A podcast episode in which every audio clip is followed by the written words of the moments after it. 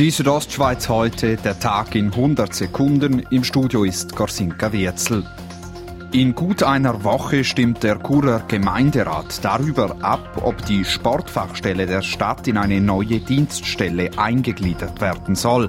Das kritisieren Churer Sportvereine in einem offenen Brief. Sie befürchten weniger Einfluss. Stadtrat Patrick De Giacomi entgegnet, Im Gegenteil, ich habe mehr Zeit für Sie.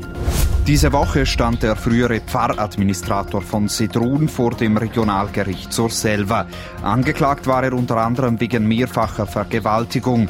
Das Regionalgericht hat ihn nun erstinstanzlich freigesprochen, wie die Zeitung Südostschweiz am Wochenende berichtet. Es habe ernsthafte Zweifel an der Darstellung in der Anklageschrift gegeben. Heute steht Chur noch bis um Mitternacht ganz im Zeichen von Kunst und Kultur. Die 13. Ausgabe des Langen Samstags bietet über die ganze Stadt verteilt Musik, Theater und mehr. Projektleiterin Anita Willi betont, es haben noch nie so viele Häuser teilgenommen wie in diesem Jahr. Zum Sport Eishockey. Der HCD hat gestern seine Siegesserie weiter ausgebaut, dies mit einem 5 zu 4 Auswärtserfolg gegen den EV Zug. Gewinnen die Davoser auch noch heute Abend zu Hause gegen Genf Servet, dann hätten sie bereits achtmal in Folge gewonnen.